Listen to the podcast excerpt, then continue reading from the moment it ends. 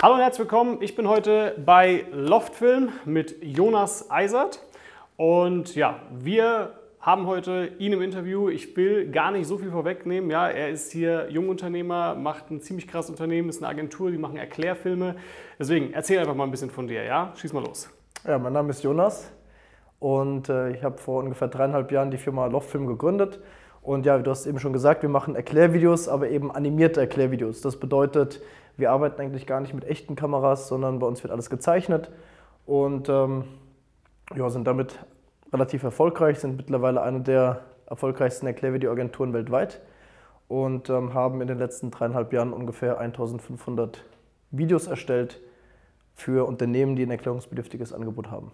Wie viele Mitarbeiter seid ihr oder hast du? Ungefähr 30. 30 Mitarbeiter, München, ja, okay, genau. das ist äh, ziemlich krass. Genau, hier mitten in München am fast Odeonsplatz. Erzähl uns mal, wie du das Ganze eigentlich gestartet hast, ja, und wann du das Ganze gestartet hast und wie du eigentlich dazu gekommen bist. Okay, also ich habe das gestartet, wie schon gesagt, vor ungefähr dreieinhalb Jahren. Ähm, und wie habe ich das gestartet? Naja, ähm, damals gab es kein Team, damals war ich komplett alleine, selbstständig und habe im Prinzip potenzielle Kunden auf LinkedIn angeschrieben.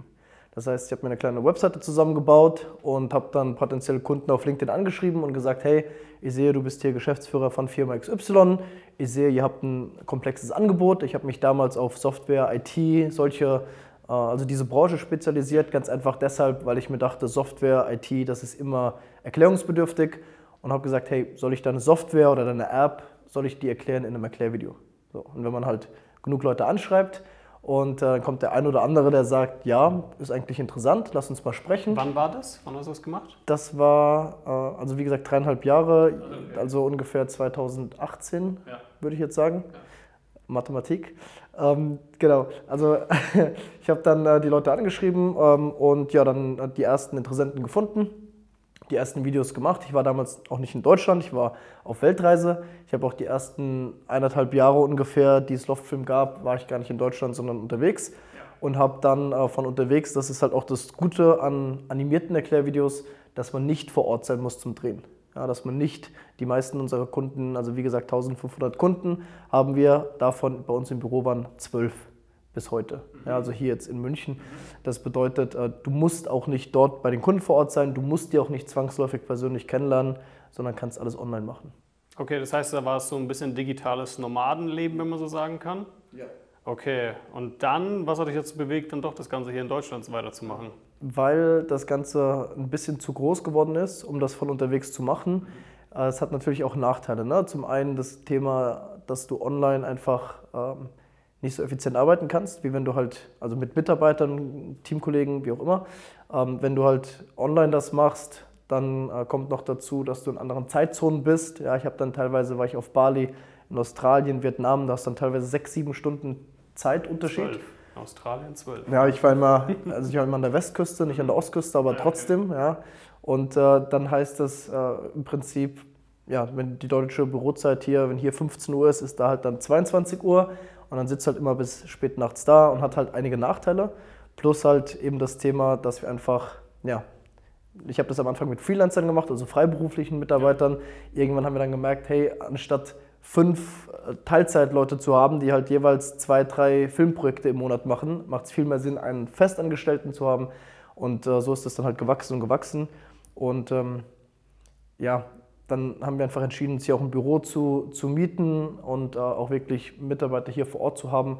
Jetzt äh, am Freitag haben wir Weihnachtsfeier. Jetzt äh, vor ein paar Monaten hatten wir statt dem Oktoberfest unser Loft-Toberfest, was wir jedes Jahr machen. Und das ist einfach was ganz anderes, wenn du halt mit einem Team vor Ort bist, anstatt sich immer nur auf Zoom zu sehen. Ja, hatte natürlich auch so ein gewisses Prestige, gerade wenn man aus München dann kommt und dann mit anderen Unternehmen zusammenarbeitet, die sagen ja, okay, hat alles so Hand und Fuß. Ja, das schon das ist jetzt nicht das Hauptargument für mich. Ja, ja ich meine, als ich jetzt in Bali gearbeitet habe, habe ich das auch nicht an die große Glocke gehängt, ja, dass ich jetzt in Bali sitze, weil das war auch das vor Corona. Damals war das auch noch nicht so normal, einfach alles äh, aus dem Ausland oder remote zu machen. Mhm. Und das heißt, ich habe das jetzt nicht äh, damit äh, irgendwie, bin jetzt nicht damit hausieren gegangen, hey, ich sitze übrigens gar nicht in Deutschland. Das heißt, die meisten Kunden wussten das auch nicht.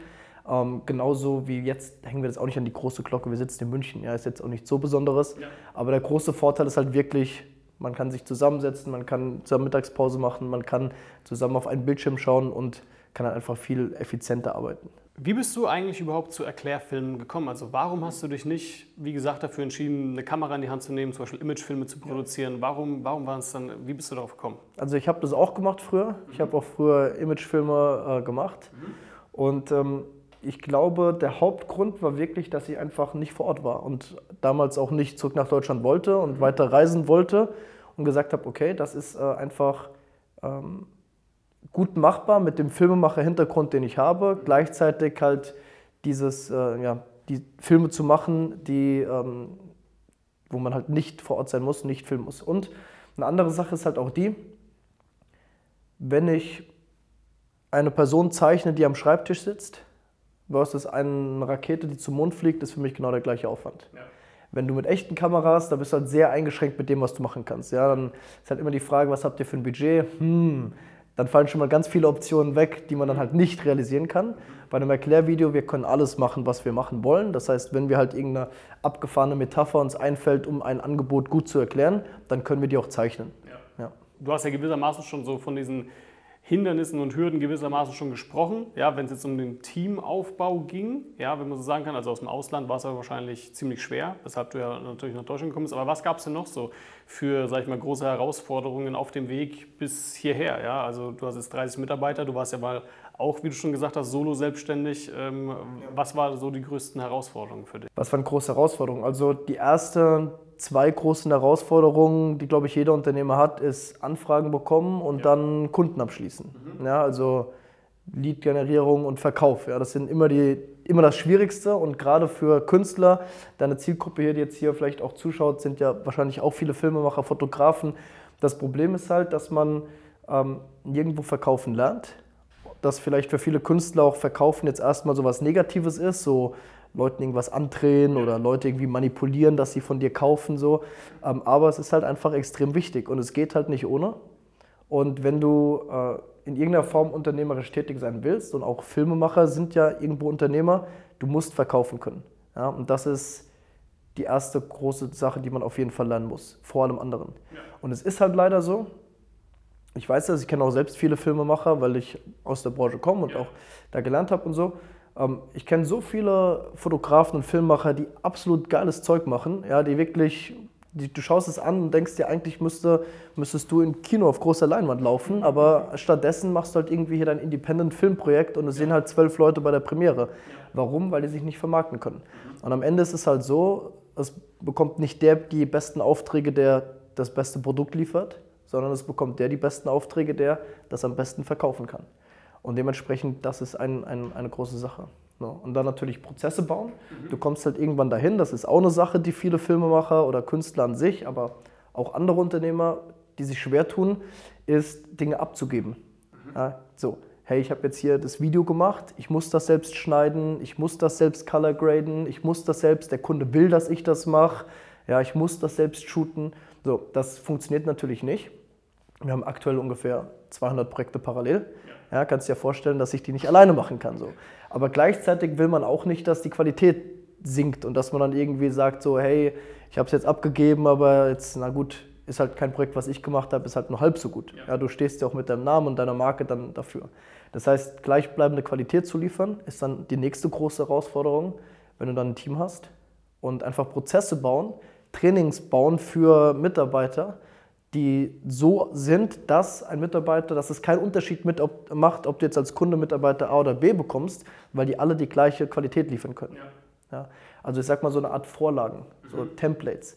Also wenn ich jetzt zum Beispiel Filmemacher wäre für, sage ich mal, Festivals, ja, ich mache Aftermovies für Festivals, würde ich ähm, eine, so eine Art Schatliste anlegen, die immer gleich ist. Es gibt ja immer die gleichen Einstellungen, ja, keine Ahnung Timelapse-Zufahrt auf die Bühne, Drohne, die drüber fliegt, äh, Slow-Mo-Aufnahmen von Leuten, die tanzen. Und wenn du halt das so standardisierst, dass du immer wieder genau die gleichen Einstellungen hast und jeder Film hat diese Einstellung, kannst du auch die Kamera jemand anderem in die Hand drücken, dem beibringen, wie man diese Einstellung dreht und sagen, hey, ich gehe heute auf Festival A, du gehst auf Konzert B und wir wissen, dass wir am Ende vom Tag zwei Projekte äh, gleichzeitig gemacht haben. Mhm. Okay, nee, das ist natürlich äh, sehr spannend, was du sagst. Also gerade äh, geht es hier da natürlich auch sehr viel ums Unternehmerische, ja. wenn man so sagen kann. Ne? Ähm, dass du ja vor allem auch wie gesagt, den ersten Step sagst, okay, erstmal verkaufen, Vertrieb, Marketing, das lernen ja. und dann eben das Next Level direkt, okay, alles klar, Mitarbeiter einstellen, Prozesse bauen, Prozesse bauen und genau. diese standardisieren und systematisieren. Ja, es ist auch so, ähm, ab einem gewissen Level, also ich habe jetzt in meinem Arbeitsalltag nicht mehr viel mit Filmmachen zu tun. Mhm. Ja, also ob jetzt Loftfilm Filme macht, wenn wir jetzt Webseiten bauen würden, würde mein Arbeitsalltag nicht anders aussehen. Dann würde ich jetzt auch hier sitzen und mit dir ein Interview machen, anstatt äh, einen Film zu produzieren. Aber ähm, du musst halt, wenn du wachsen möchtest und größer werden möchtest, musst du halt auch dich damit anfreunden, mit dem Gedanken, hey, ich bin jetzt nicht mehr Filmemacher, ich bin jetzt eher Unternehmer und musst dich dann halt mit jedem Menge Zeug auch rumärgern. Ne? Das ist von äh, buchhalterischen Sachen, Sachen mit Anwälten. Ich meine, wir haben natürlich auch, äh, keine Ahnung, Mitbewerber, denen wir ein Dorn im Auge sind, weil wir sie halt irgendwie von hinten überholt haben. Ähm, und jede Menge Sachen. Ja, Mitarbeiter, die gehen, Mitarbeiter, wo irgendwas nicht passt und äh, Kunden, die dann aus irgendeinem Grund nicht happy sind und so weiter und so fort. Und ähm, jo, irgendwann muss man sich halt diese unternehmerischen Fähigkeiten auch aneignen. Ja, man muss einfach damit auch klarkommen, dass es diese zwei Rollen gibt. Ja. Einmal die Rolle des Filmers beziehungsweise einfach des Fulfillments, wenn man so sagen kann, und einmal die Rolle des Selbstständigen. Ja. Ähm, und viele wollen aus meiner Sicht nicht wahrhaben, dass die Rolle des Selbstständigen, des Unternehmers, die wichtigere von beiden ist. Kommt ein bisschen darauf an, was du halt willst. Ne? Okay. Also ich meine, es ist natürlich vollkommen legitim zu sagen, hey, ich bin am glücklichsten, wenn ich eine Kamera in der Hand habe ja. und ich möchte den Rest meines Lebens das machen und ja. möchte nicht am Schreibtisch sitzen, ist ja. komplett legitim. So. Aber damit wirst du halt kein Millionenbusiness aufbauen. So. Das wirst du nicht tun. Und ähm, die Sache ist ja auch, was man nicht vergessen darf. Also die Filme, die wir heute machen, sind viel, viel, viel besser als die Filme, die ich vor dreieinhalb Jahren gemacht habe. Also hast du sie selbst gemacht? Hast du sie selbst animiert auch? Ähm, nee, animiert nicht, ja. aber halt die Drehbücher geschrieben, okay. die Projekte geplant mhm. und so weiter. So. Und der Grund ist ja ganz einfach auch der, dass ich damals halt alles gemacht habe. Ich musste Kunden finden, ich musste Kunden managen, ich musste Rechnung schreiben, ich musste mich halt um alles kümmern. Ja. Jetzt haben wir Leute, die den ganzen Tag nichts anderes tun, als Drehbücher schreiben. Ja. ja? Und äh, wir haben ein Trainingsprogramm, ich glaube, das hat 300 Schulungsvideos nur für Drehbuchautoren, wie man noch bessere Drehbücher schreibt. Die, dann haben wir äh, Designer, die den ganzen Tag nur drüber nachdenken, okay, was machen wir hier für eine Kameraeinstellung, auch wenn es gezeichnet ist, ja, aber machen wir ein Close-up oder machen wir eine Zufahrt oder ähm, machen wir eher dunkel oder ein helles Bild. Und dadurch werden natürlich die Filme viel besser, mhm. weil du weniger Generalisten hast. Mhm. Am Anfang als Solo-Selbstständiger bist du immer Generalist. Du machst ja. ein bisschen von allem. Ja. Und deshalb kannst du gar nicht, auch wenn du selbst total talentiert bist, gar nicht so gute Qualität abliefern, wie wenn du ein Team mit 30 Leuten hast, wo es einige Spezialisten gibt, die den ganzen Tag nichts anderes machen, als wie kann ich noch bessere Drehbücher schreiben. Absolut. Ja, also das kann man ja auf, auch auf so viele andere Sachen äh, lenken, wie zum Beispiel jemanden, der den ganzen Tag Video-Edits macht. Korrekt. Na, das ist ja dann genauso, dass der äh, vielleicht viel besser ist als du im Color Grading. Ja, oder generell oder das zumindest wird. Genau. Weißt du, weil vielleicht ja. auch wenn es am ersten Tag noch nicht ist, aber genau. wenn es dann weil drei Monate lang. Macht. Genau. Ja. Und er beschäftigt sich natürlich auch mit damit. Ja, wenn er weiß, mein Job ist Color Graden und er sieht jetzt auf YouTube ein Video von Walter Weber, wie man besser Color gradet, ja. dann schaut er das natürlich an, weil er sagt, hey, das ist interessant für mich. Wenn du als Solo-Selbstständiger ein bisschen von allem machst, ob du dann dieses Video anschaust, ist halt die Frage. Absolut, ja. Also ist tatsächlich so, dass ich zum Beispiel nicht der beste Color Grader bin und das auch weiß, aber auch bewusst zurückstecke, weil ich mir sage, okay, ähm, es ist besser, wenn, wenn das jemand vielleicht sogar macht, der mhm. sich eben tagtäglich damit eben auch beschäftigt, ja. bevor ich mich da jetzt komplett reinfuchse und sämtliche Stunden damit verbringe. Ja. ja? Also ein Tipp, den ich äh, geben kann an, an Filmemacher, Solo-Selbstständige oder kleine Teams, ist, überleg dir erstmal, was kannst du als erstes abgeben. Weil es gibt immer Dinge, die du abgeben kannst. Das sind zum Beispiel diese, ich sag mal, Standardbilder, die du drehen musst, Standardszenen. Das sind auch sowas wie Schnittvorbereitung. Ja, Projekte anlegen, äh, Footage vorsortieren, ja. in so ein Out setzen, ja, keine Ahnung, was auch immer. Mhm. Oder ähm, am Schluss den Ton putzen. Ja, das sind ja alles so Dinge, wo du dann sagst, hey, hier muss ich noch Audioblenden einfügen, hier muss ich noch die Pegel anpassen.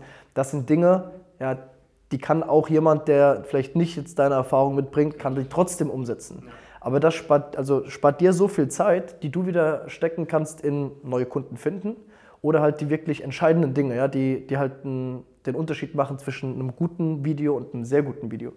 So, also einfach überlegen, was kann ich mal abgeben, weil das musst du eh machen, da kommst du nicht drum herum. Ja, genau, aber das finde ich jetzt gerade spannend, was du gerade gesagt hast. Ähm, wenn du, blöd gesagt, jetzt ähm, jemanden hier siehst, der, keine Ahnung, genau, so eben solo selbstständig ist, ja, ja, was würdest du ihm empfehlen? Weil du hast es ja gerade eigentlich schon so ein bisschen durch die Blume gesagt. Du hast gemeint, lass dir das Fulfillment, also beziehungsweise so Schnittsachen oder ähnliches ja. abnehmen, damit du dich auf Vertrieb und Marketing fokussieren ja. kannst.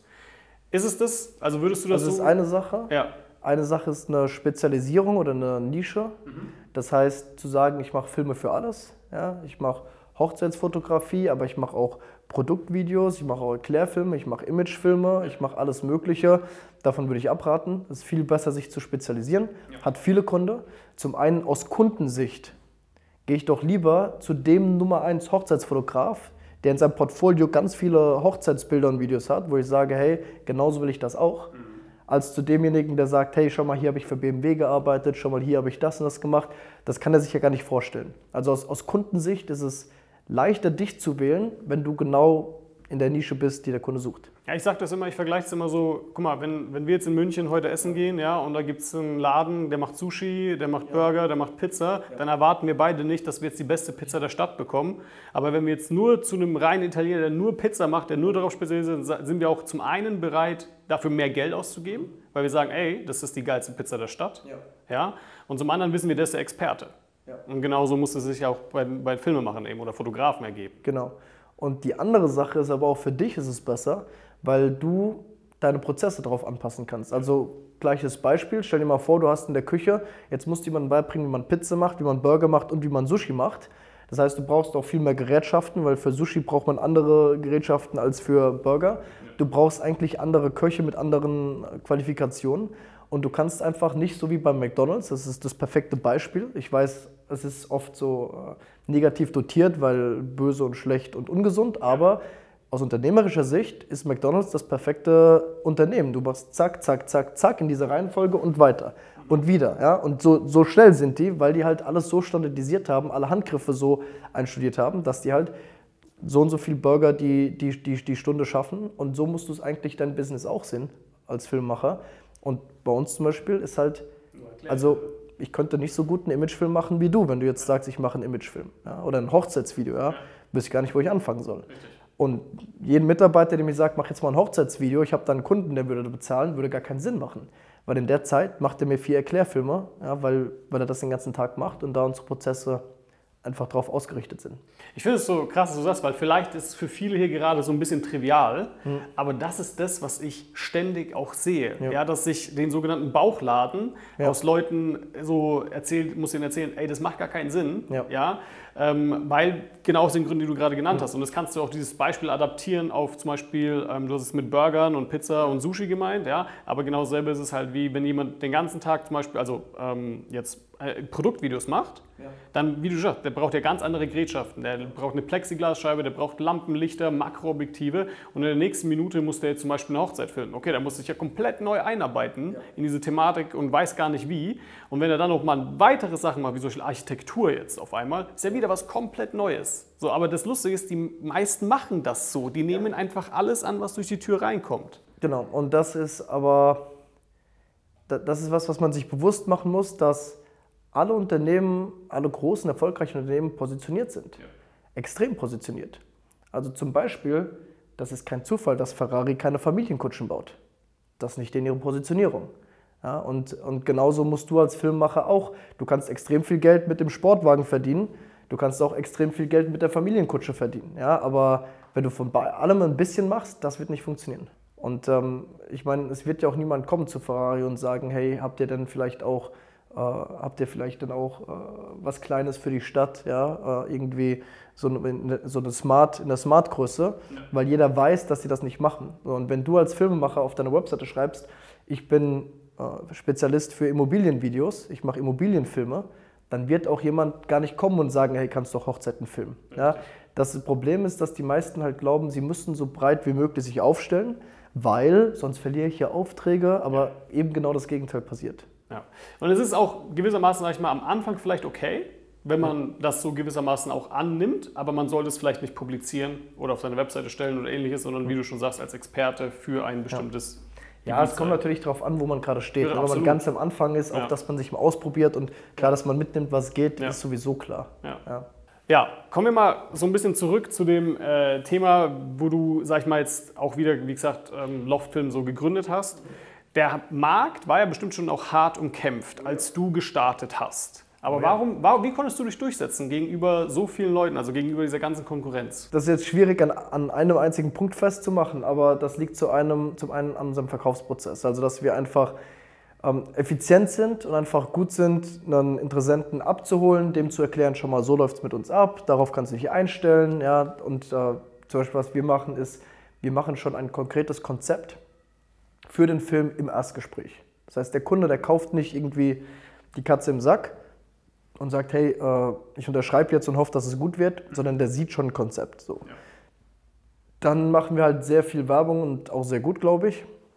Ähm, das haben wir natürlich nicht von Anfang an gemacht, aber ich habe halt relativ früh, in dem Moment, wo ich Geld bekommen habe oder, oder verdient habe, das wieder ausgegeben für Dinge wie zum Beispiel Coaching. Du hast ja auch, glaube ich, ein Coaching für ja. Filmmacher. Ja. Und äh, das ist auch eine Sache, die ich wirklich jedem empfehlen würde, sich einfach Coaches zu holen. Berater, Mentoren, wie auch immer man es nennen will, mhm. die einfach schon einen Schritt weiter sind als man selbst. Extrem sinnvoll und halt einfach zum Beispiel Geld investieren in Facebook-Werbung oder in ähm, YouTube-Werbung. Also wir geben mittlerweile mehr als eine Million Euro im Jahr aus, nur für, für Facebook- und YouTube-Werbung. Ja. So. Und dadurch sind wir halt sehr sichtbar und dadurch ist es halt so, dass, ähm, ja, dass man halt als erstes an Loftfilm denkt, ja, wenn man halt ein Erklärvideo denkt. Und ähm, das machen halt unsere Mitbewerber nicht, nicht so gut.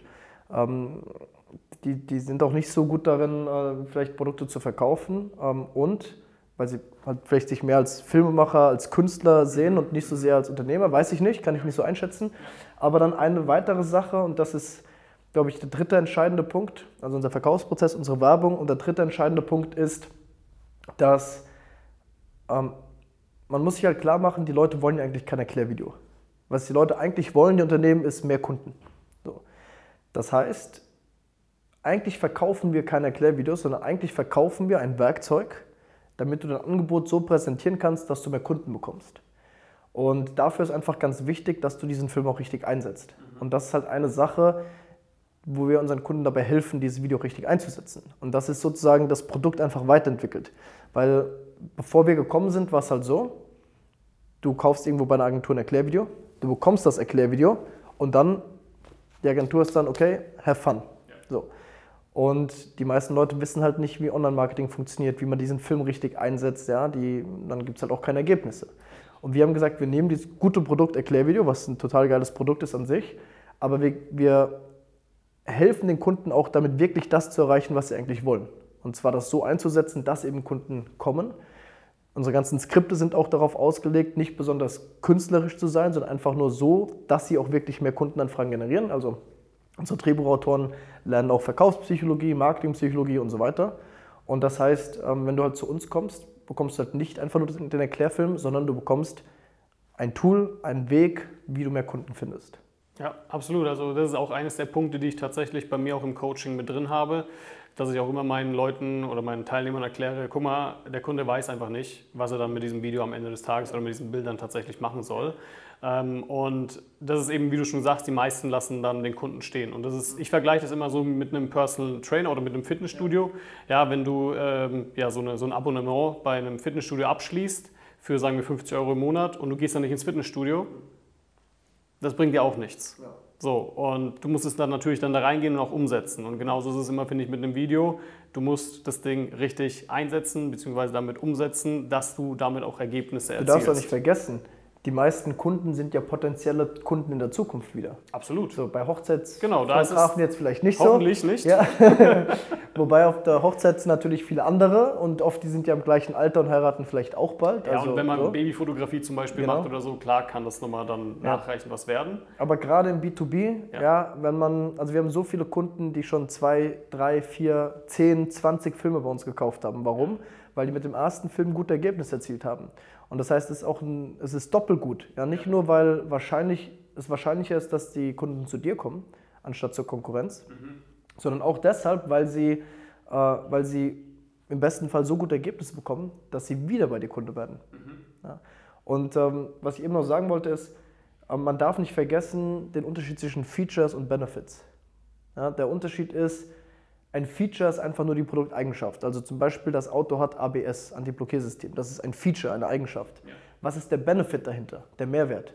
Und der ist zum Beispiel, hey, auch wenn es nass ist und kalt, du rutschst trotzdem nicht von der Straße runter. Das ist der Mehrwert. Und so darf man nicht vergessen, diese ganzen Filme, die wir machen, ja, wir, aber auch du, das ist alles nur Mittel zum Zweck. Das ist alles nur das Feature. Und der Kunde kauft nicht, weil er einen Film will, sondern er will ein Ergebnis haben.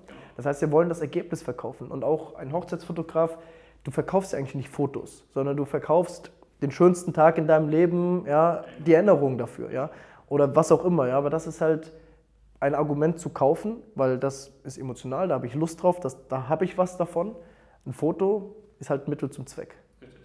Ja, genau, das ist auch eines der wichtigsten Punkte, die man da natürlich begreifen muss, dass äh, gerade für im B2B da ein unternehmerischer Mehrwert dahinter ist, einfach ein finanzieller, wenn man, wie gesagt, diese Videos oder diese Bilder richtig einsetzt, dass, man, dass der Unternehmer dadurch natürlich wieder auch wieder wächst. Ja?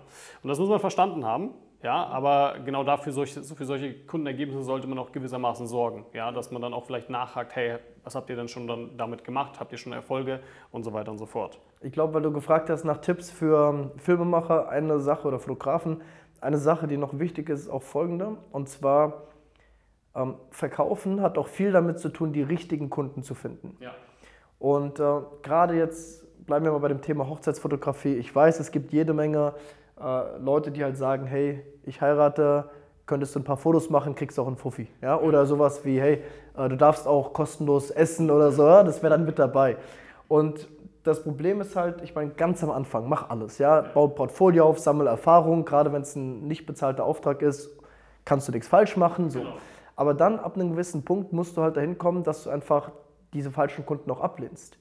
Und die sagen, ich habe nicht das Budget dafür, okay, dann passen wir einfach nicht zusammen, Ende. So. Auch im B2B-Bereich. Und ich meine, ähm, das, ist, das ist einfach auch ein wichtiges Mindset, weil man halt immer denkt, ah, ich mache lieber den schlecht bezahlten Auftrag, bevor ich gar keinen mache. Das ist aber falsch, weil die ganze Zeit, die du investierst, diesen schlecht bezahlten Auftrag vorzubereiten, durchzuführen, dann meistens sind die Kunden, die schlecht zahlen, sind auch die, die am anspruchsvollsten sind und die am meisten Änderungswünsche haben. Ja?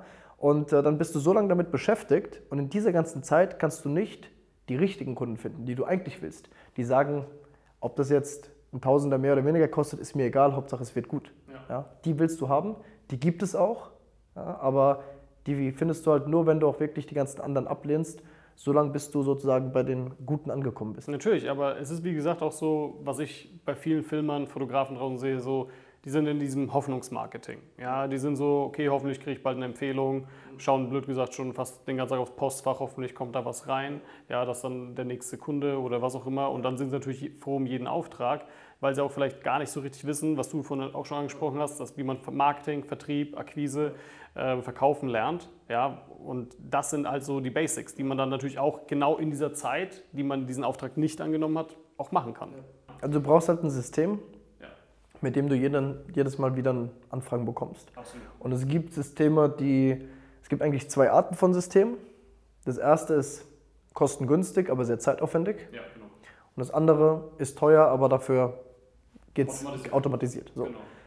Beispiel 1 ist halt klassische Kaltakquise, zum Beispiel auf LinkedIn, zum Beispiel einfach Leute anrufen aus der Zielgruppe, kostet sehr viel Zeit, aber funktioniert. Ja. Wenn du jede Woche 300 Leute anrufst, wirst du zwangsläufig Kunden finden. Da kommst du gar nicht drum rum. So. Und dann, sobald du halt Budget hast, kannst du Facebook-Werbung schalten oder ja, gibt ja auch andere Möglichkeiten, aber bei uns ist es so, wir bekommen. Aber, aber kurz, darf ich reinhaken? Ab wann empfiehlst du denn tatsächlich Facebook-Ads zu schalten? Weil ich sage immer so, wenn du 20, 30.000 Euro im Monat verdienst, dann lohnt es sich da mal reinzubuttern. Ja, das ist so die Größenordnung. Okay. Vielleicht ein bisschen früher schon, ja. aber du, also es ist ganz schlecht anzufangen, Facebook-Werbung zu schalten und zu sagen, hey, ich gebe das jetzt aus, aber ich muss damit Ergebnisse bekommen, weil das ist mein letztes Geld. Ja. Das ist eine ganz dumme Idee. Aber ähm, sobald du regelmäßig Anfragen bekommst, ja. also du kannst ja auch zum Beispiel LinkedIn-Akquise systematisieren. Was wir damals gemacht haben, ist, ich habe dann äh, noch einen freiberuflichen Mitarbeiter eingestellt ja. und ich habe den ganzen Tag auf meinem Profil Leute angeschrieben und er auf seinem Profil. Ja, auf einmal haben wir doppelt so viele Anfragen bekommen. Mhm. Und ähm, Genau, so, also es gibt auch Möglichkeiten, regelmäßig Anfragen zu bekommen, ohne Riesenbudget zu haben. Ja. Aber dann, wenn du es halt irgendwann hast, wir bekommen aktuell so 400 Anfragen im Monat, ja, die kommen einfach. Ihr sitzt einfach da, bing, neue Anfrage, bing, neue Anfrage. Ja. Und dann, was mache ich mit den E-Mails? Gar nichts, weil dann kommt jemand aus dem Sales-Team, der ruft den an, der hat sein Skript, der weiß genau, was er sagen muss. Wenn er zum Kunden wird, ja, dann sehe ich im Chat Bing, neuer Kunde, mache ich auch gar nichts, sondern dann wird ein Termin vereinbart, ein Kickoff, dann weiß der Drehbuchautor, ich muss dahin, ich muss mit dem Kunden jetzt das Projekt planen und dann setzt er das um und irgendwann, Bing, neue 5-Sterne-Bewertung auf Google. Ja, und ich habe mit dem Kunden nicht mal gesprochen. Ja, und das ist halt, dann bist du halt kein Filmemacher mehr in dem Sinne, ne? dann bist ja. du halt Unternehmer. Und das musst du dir überlegen, ob du das möchtest, aber ich finde es gar nicht so schlecht. okay, aber das führt äh, eigentlich sehr gut zu der nächsten Frage, die ich an ja. dich habe. Ja, wenn du heute, von heute aus, ja. ja. du hast jetzt ab morgen keine Mitarbeiter mehr. Wenn du wieder von vorne anfangen würdest. Genau, du musst von vorne anfangen. Ich habe nie gehört, die Frage. Ja, ähm, und mit deinem jetzigen Wissensstand, wie würdest du vorgehen? Auch mit meinem jetzigen Kontostand oder nur Wissensstand? Sagen wir nur Wissensstand. Ja.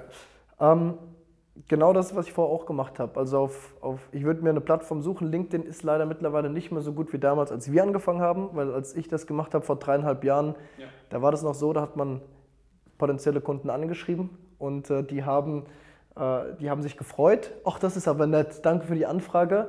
Heute ist halt eher so, hey, bitte geh mir nicht auf die Nerven, hör auf mich voll zu spammen. Also es ist nicht mehr so einfach wie damals. Ja. Man muss halt wieder was Neues finden. Ja. ja?